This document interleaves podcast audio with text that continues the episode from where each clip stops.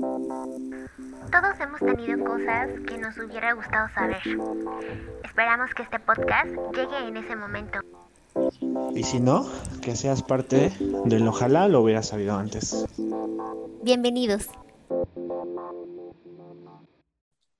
Hola amigos, esperamos que se encuentren muy bien y bueno, pues seguramente ya llegaron a la segunda parte del episodio de Cómo Amar, en donde les mentimos un poquito, precisamente porque la, la fórmula secreta aún no ha sido revelada, pero en esta segunda parte se van a encontrar cosas muy interesantes, ¿verdad, César? Ahí nos hace falta la risa de bruja, de Eh, mm, era, era importante, eh, y en la planeación lo estuvimos, lo estuvimos comentando Perita y yo, era importante pues poner en la mesa un análisis un poco más amplio acerca de lo que eh, era hablar de autoestima, era hablar de autoconcepto, y entonces en función de eso fue porque nos fuimos hasta la historia, ¿no? Como para poder contextualizar al sujeto como producto de una historia, como producto de un de una cultura. Por eso es que terminamos hablando de eso y en este, eh, en este final de episodio, pues les vamos a dar unos tips, eh, unas ideas acerca justamente de amor propio, como bien lo comenta Perita. Exacto. Y la verdad es que una disculpa o perdónennos por todo el choro de la historia, pero era muy importante, ¿no? O sea, no podíamos llegar hasta esta segunda parte sin mencionar todo eso, porque si no iba a ser como una pieza que iba a faltar. Eh, pero pues bienvenidos a esta segunda parte y esperamos que todo lo que les decimos les sirva bastante y eh, pues adelante. Si no, cualquier duda y comentario son bienvenidos en el buzón de quejas y sugerencias. Muy bien, disfrútenlo. Pensemos que las redes sociales se han convertido en esto, ¿no? En un gran canal de eh, bombardeos de productos y de cosas y de las mismas tendencias y de miles de cosas de las cuales a veces no nos cuestionamos, justo como tú lo mencionas, ¿no? El autocontrol, eh, yo, lo yo lo pondría como en el otro lado de la balanza de la competencia, ¿no? Y, entendido un poco el, autocontrol con la disciplina, que, sería como la contraparte de la competencia, ¿no? En la, en la competencia, eh, lo que importa es que yo gane o que mi equipo gane, ¿no? Y entonces es un pensamiento eh, individualista, la disciplina yo creo que lo podemos eh, nivelar con, el tema del pensamiento en colectivo, ¿no? Y, pensando justo en que eh, si esto no me hace daño, si esto me hace daño, entonces no lo consumo. Si esto no me está aportando nada a la vida, entonces lo abstengo, ¿no? Y, y, esa de la disciplina también aplica para cuando se hace deporte en el sentido de justo esto, ¿no? de de ya, ya, ya no puedo más, pero decido ya no, ya no llevarme al extremo y entonces que me lleve a un desgarre, que me lleve a una lesión, por ejemplo, ¿no? Sé que hasta aquí puedo dar y a lo mejor hice una abdominal más que ayer, corrí 100 metros más que ayer y ya con eso ya puedo estar contento y no hay esta sensación de, ah, ah, no, tengo que seguir, ¿no? Como, como esto que decías, ¿no? De, de, eh, la cultura de, si no duele, no, no vale la pena, ¿no? Exacto. Exacto, entonces eh, creo que el autocontrol ahí lo podemos, lo podemos eh, poner y, en contexto como con todo lo que hemos estado hablando, justo también como para al final decirle a alguien que nos lastima, que nos hace daño, ¿no? Como en esto de las relaciones eh, disfuncionales, tóxicas, entre comillas, pues decir, no, por, o sea, sí quiero, sí quiero estar contigo, pero me haces daño. Y entonces, aunque mi corazón vibre para un lado y mi cabeza y mis amigos y todo el universo conspire en mi contra, pues tengo que, que detenerme porque justo tiene que ver con eso, ¿no? Porque al final no hemos hablado del tema de relaciones, que también es muy importante en esto de la, de la, autoestima. Y creo que, o sea, ese punto que tú tocas de, de que todo está alineado, llega al punto del amor propio, ¿no? Que esa es nuestra propuesta al final del día, ¿no? Nuestra propuesta es finalmente llegar a cómo fomentar el amor propio, porque el amor propio tiene que ver con muchas otras cosas. Pero bueno, de eso hablamos al final. Eh, creo que todo lo que dices está bien, bien padre y me hace pensar indudablemente en que mm, de todos estos elementos de la autoestima, por ejemplo, lo cognitivo, ¿no? Lo que pensamos, ¿qué sí podría favorecer para que tengas mejor autoestima? Ah, bueno, pues lo que piensas de ti, ¿no? Eh, yo he escuchado personas que se dicen a sí mismas, soy una tonta, soy un tonto, eh, no puede ser que eres un inútil, o sea, estas cosas que uno piensa de sí mismo, Terrible. pues claro, te, siento que es como si te estuvieras haciendo hoyitos, ¿sabes? En donde dices, toma, te va, y es a ti mismo, ¿no? Entonces es como de, ¿por qué me haces esto, no? Exacto.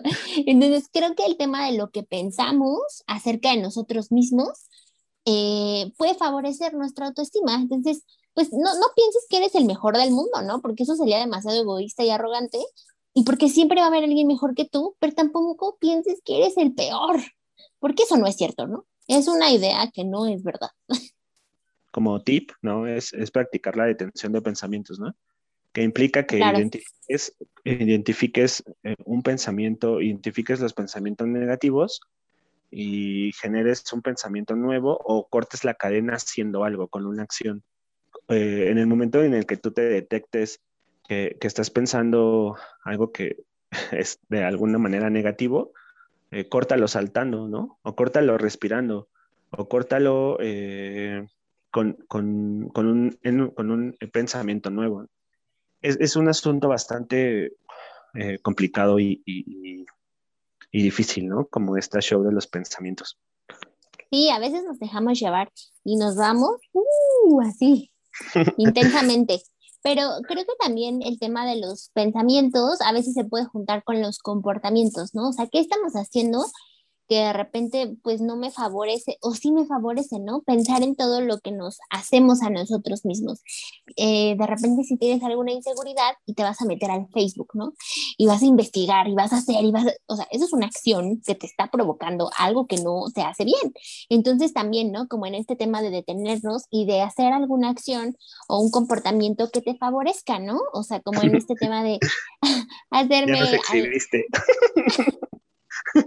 Amigos, los conocemos, entonces sabemos que lo han hecho alguna vez en su vida. Entonces me estás diciendo que mi perfil falso para espiar a mi ex no es una buena idea. No, no es una ah, buena idea. Ya me voy, renuncio a este podcast. No lo hagan, amigos, no se hagan eso. Sí, porque aparte la idea, la idea detrás de ese comportamiento es salvar, ¿no? Salvar ese ego o tal vez sanar ese celo o encontrar algo, ¿no? O darme la razón que ella está mal. Exacto. Pero al final es un tema que va a impactarte directamente a ti. O sea, sorry, spoiler, no lo hagan, te va a doler. Pero es por algo que tú estás haciendo, ¿no? Y el sentimiento de culpa producto de esas acciones después de realizarlas o la culpa, o la tristeza, o el enojo, o, toda esa, o toda esa ola de, de cosas negativas producto de hacerlo, sí. eh, solo, solo alimentan eso, ¿no? El dolor, la frustración, el sufrimiento, ¿no? Y, y, sí. y, pues para nada son positivas porque pues se quedan ahí y al final hacen carne, ¿no? Y generan padecimientos, enfermedades, ¿no? Sí, totalmente. Y, y hay que aprender de esas situaciones, ¿no? Y creo que otro punto importante que ahorita tocas es el tema del cuerpo, ¿no? ¿Qué estás haciendo con tu cuerpo para favorecer este, este tema de la autoestima, ¿no? O sea, ¿qué haces? ¿Comes bien? ¿Escuchas a tu cuerpo? De repente dices, bueno, está bien, me voy a dar este gustito para mi cuerpo, pero no lo das en exceso o no tienes falta de algo. Creo que ese es un nivel más complejo aún, ¿no?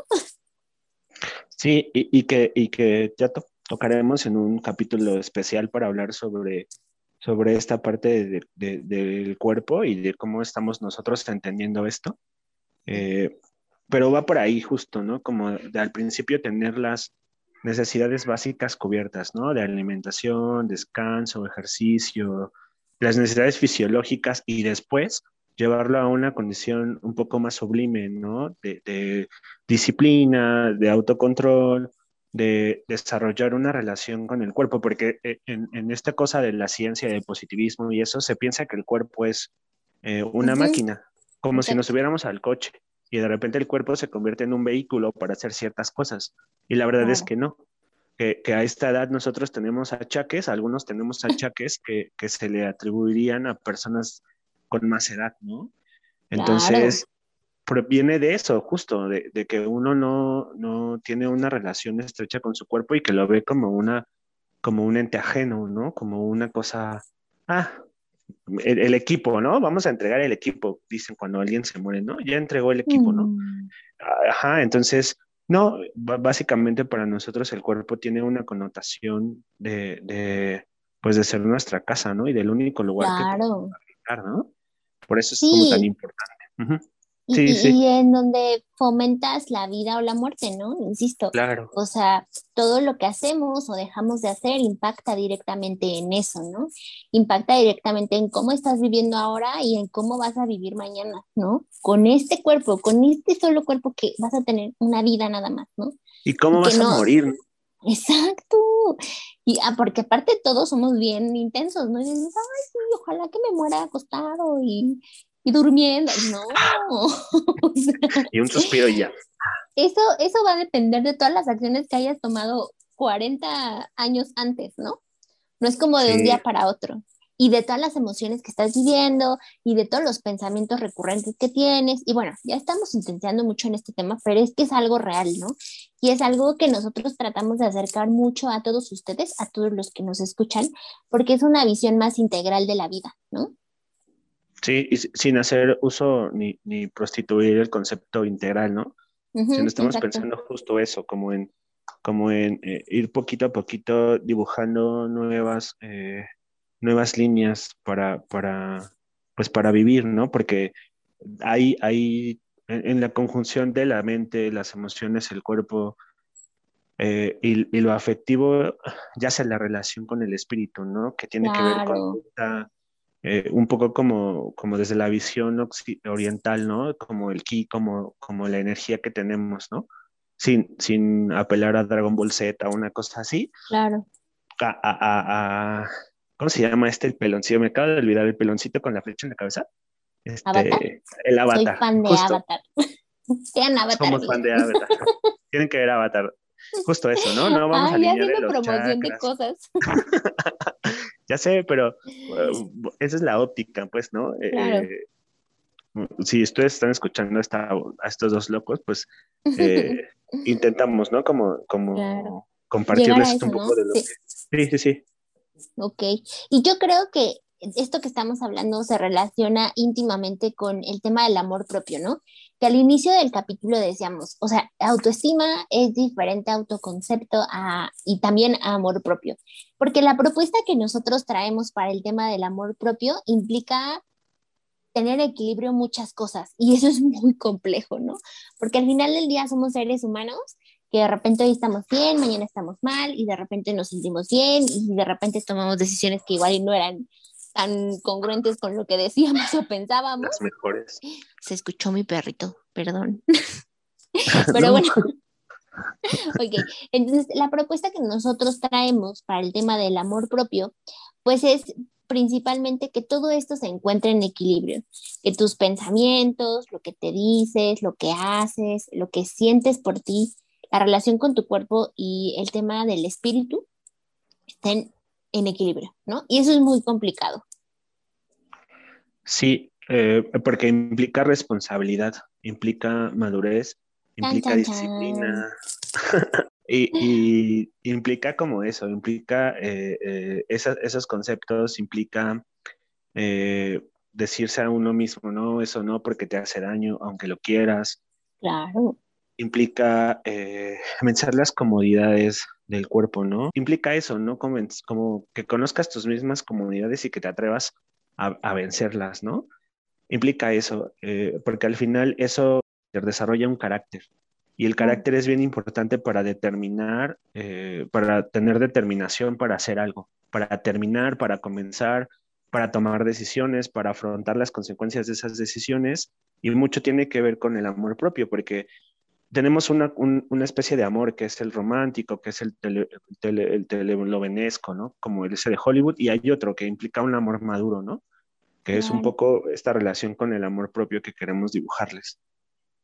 Sí, y que se une a muchas otras cosas más, ¿no? Yo pienso indudablemente que el amor, el amor propio te hace indestructible, ¿no? Porque el amor propio te ayuda a mm, fomentar en ti cosas que otras personas no lo van a poder hacer, ¿no? O sea, implica que esta inversión que tú hagas en todos los sentidos sea para que puedas ser mejor persona, ¿no? No, no, no con el afán de decir, ah, yo soy mejor persona que tú. No, no, no. Simplemente que no hagas del mal, ¿no? y esto implicaría que, que, cuando ames, ames de esa manera. Y entonces, wow, entonces todo lo que estamos diciendo y haciendo impacta directamente en cómo nosotros amamos a los demás, ¿no? Y en cómo nosotros permitimos o no permitimos, en dónde construimos o no construimos con otra persona, ¿no? Y no estoy hablando directamente de una pareja, estoy hablando de la relación que tenemos de amor con nuestros papás, con nuestros hermanos, con nuestros amigos o incluso con nuestra pareja, ¿no? ¿Qué es lo que nosotros damos de nosotros mismos para esa relación? Y no como dar de, ay, le estoy dando todo, sino qué aportamos, ¿no? Porque lo que aportamos seguramente es lo que nos damos a nosotros mismos, ¿no? Y sé que esto suena como un cliché, porque dicen, no puedes dar lo que, lo que no tienes, pero es real, ¿no? O sea, cuando tú tienes todo esto en balance o todo, todos estos puntos muy, no controlados, sino muy conocidos, y dices, bueno, ya sé que yo me, me, me mal viajo, pero sé que me tengo que detener. Entonces, cuando tú tienes muy bien eh, eh, conocido esta parte, pues entonces vas a saber cuál es tu límite y cuál es tu, tu, y cuál no lo es, ¿no? Entonces siento que es algo muy complejo, pero espero que por lo menos les hayamos abierto como esas lucecitas de las cosas que hacemos para fomentar o no nuestra autoestima, ¿no? Sí, me haces pensar en tres cosas. La primera es que eh, en esto, en esto como de ir cerrando justo del amor propio, podemos cultivar cosas como la compasión, que tiene mm, que ver con, con, eh, pues entender que, el otro tiene un límite, entender que yo tengo un límite, entender que no puedo siempre estar salvando a las personas o no puedo estar siempre haciéndome a un lado, ¿no? Que puedo ver al otro con los ojos de, desde la empatía y que sé que si no le ayudo, le estoy ayudando, ¿no? Por ejemplo, eh, eh, la segunda cosa que me haces pensar es el hecho de la alegría de vivir, porque cuando nosotros eh, partimos desde el amor propio como una, una posibilidad de relacionarnos con nosotros de diferente manera, nos relacionamos con el entorno, pero también nos relacionamos con nosotros de diferente manera. Podemos ver las emociones en las que algún momento nos pudimos o nos estacionamos, que tienen que ver con la tristeza, con el enojo, con el miedo, y podemos ver otras como como esto de la compasión, como esto de la empatía, como esto de disfrutar. La última cosa que me haces pensar es como este tema de, de, soltar, ¿sabes? Como en este tema de, de, el maestro López dice, en la vida hay que aprender a indignarse, a enamorarse y asombrarse, ¿no? Y yo, yo, lo, yo lo juntaría con el tema de soltar, ¿sabes? En el, en el tema de, de decidir, de tomar la responsabilidad de mi vida y como si todas las cosas que a mí me pasan, meterlas en una coladera y entonces moverle hasta que se quede lo indispensable, lo que yo necesito. Entonces, eso, eso va a hacer que al final el amor propio sea un encuentro conmigo mismo, que sea un reencuentro conmigo mismo, que sea una presentación conmigo mismo, que sea como esta cosa de encontrar el sentido de la vida, ¿saben? Yo, yo lo tomaría de esa manera, eh, porque eh, pienso que en el momento en el que yo pude desprenderme como de cosas y empecé a elegir lo que sí quería en mi vida, pude encontrar qué es lo que quería hacer. Y creo que no hay mayor prueba de amor propio que justamente hacer lo que quieres hacer y no desde la rebeldía, bueno, sí desde la e, rebeldía, pero no desde, no desde esa, esa rebeldía que... Eh, que afecta o que, o que se chingan los demás, ¿no? Yo, yo, yo, me haces pensar estas cosas con lo que tú me dices. Claro, sí, no, yo coincido contigo, nada más como que el tema es que para encontrar, ¿por qué te levantas todos los días? Claro. Puede haber muchos motivos, muchos, muchos. Soy pobre. Tengo hambre, ¿no? O sea, claro. cosas así, ¿no? O sea, para, para encontrar ese motivo, pueden haber pequeñas cosas que suman, ¿no? Pero creo que encontrar eh, ese sentido de vida involucra conocerte, involucra como tener en, en como estar en paz contigo mismo, con que no te pelees todos los días contigo, con que no te sabotees, o sea, como con todas estas cosas, que creo que en algún momento hablaremos de esto en otro, en otro episodio, porque es un tema muy complejo, pero esperamos que este, este capítulo o este pequeño episodio de, de cómo amar al otro te haga preguntarte cómo te estás amando a ti y que obviamente eso impacta en cómo amas a todos los demás, ¿no? Y que llegar al amor, al amor propio implica muchas cosas, ¿no? Es algo muy complejo y esperamos que todo esto que te enseñamos y que te, de lo cual te hablamos te sirva para llegar a, este, ese punto, ¿no? A ese punto en donde te puedas amar. Sí, y, que, y que sirva para encontrarte, ¿no? O sea, eh, el asunto es que la vida es difícil, por supuesto, nadie nos dijo cómo vivirla, ¿no? Eh, pero no es, no es imposible. Solo el, asunto es que, pues, que hay que tener un poco de valor para intentar tomar decisiones que, que nos van a cambiar, ¿no? subiste, no es cierto, tú no, lo, tú no lo subiste, pero te lo compartí justo hace ratito en, en, en nuestro chat de WhatsApp, ¿no? Esto de ser la oveja negra de la familia, ¿no? Me pareciera ser que es como, como, como mal visto porque vas en contra de las leyes del clan, pero no siempre, ¿no? Porque a veces la oveja negra les muestra a los demás cómo vivir la vida de una manera diferente. Entonces, pues bueno, esperemos que esto que, que les compartimos les sirva como un poco para hacer las ovejas negras. Está chido. Sí, está súper padre. Ojalá que lleguen a ese punto. Y bueno, síganos en nuestras redes sociales, ¿no? Que nos sigan. Ah, estamos en Instagram, estamos en Facebook, obviamente estamos en Spotify y bueno, pues compártanlo, compártanlo con las personas que crean que necesitan escuchar esto y eh, pues nos escuchamos en el siguiente episodio. Chao amiguitos. Bye.